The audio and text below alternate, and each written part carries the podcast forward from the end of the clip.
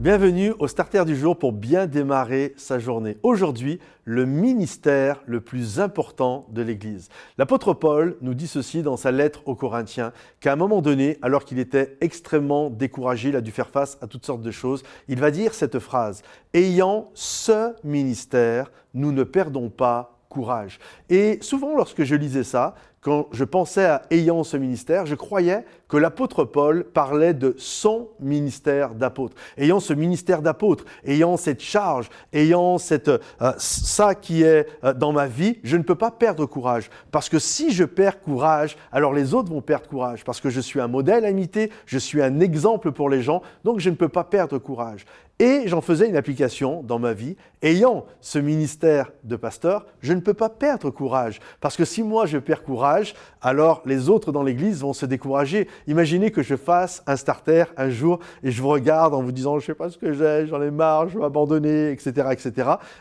ça, va vous, ça va vous surprendre. Alors ça peut arriver que moi-même je suis découragé. Ne vous inquiétez pas, j'en ferai pas, euh, je vais pas le dire comme ça dans un starter. Je trouverai des gens euh, qui vont euh, être capables de m'accompagner et de m'aider mais je pensais qu'ayant ce ministère, je ne peux pas perdre courage. C'est un peu comme une maman, un jour, je discutais avec une dame et qui me disait son mari était dépressif.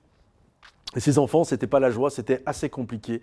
Et elle dit, je suis celle qui tient, je, reprends ces mots, elle dit, je tiens toute la baraque. Euh, si moi je flanche, si moi je m'écroule, alors tout s'écroule. Et c'est exactement la pensée que l'on a, ayant ce ministère, apôtre, papa, euh, maman, ayant ce ministère de pasteur, je ne peux pas perdre courage. Et ça met sur nos épaules une pression de folie. En fait, Paul ne parle pas de son ministère, on le comprend dans le contexte quand nous lisons un peu plus loin, il parle du ministère de l'Esprit. Ayant ce ministère, le ministère du Saint-Esprit dans notre vie, nous ne perdons pas courage parce qu'il renouvelle, il régénère notre homme intérieur. Et même lorsque tout est compliqué, par son renouvellement dans notre vie, le Saint-Esprit fait une œuvre extraordinaire. Ayant ce ministère, je ne perds pas courage, je peux aller de l'avant. Ce ministère est plus important que le ministère du pasteur, que le ministère euh, du musicien, du prophète, etc. Tous ces ministères, attention, sont bons et sont à aimer, apprécier et respecter. Ils sont voulus de Dieu. Mais le ministère le plus important de l'Église, c'est pas mon ministère à moi, c'est pas le ministère de l'apôtre Paul. Le ministère le plus important de l'Église, c'est le ministère du Saint-Esprit.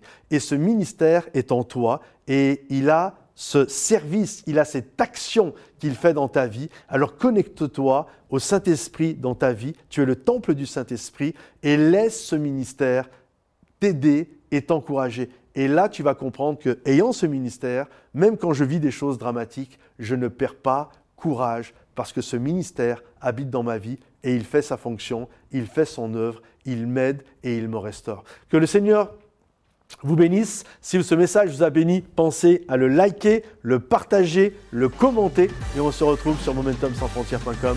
À bientôt les amis. Bye bye.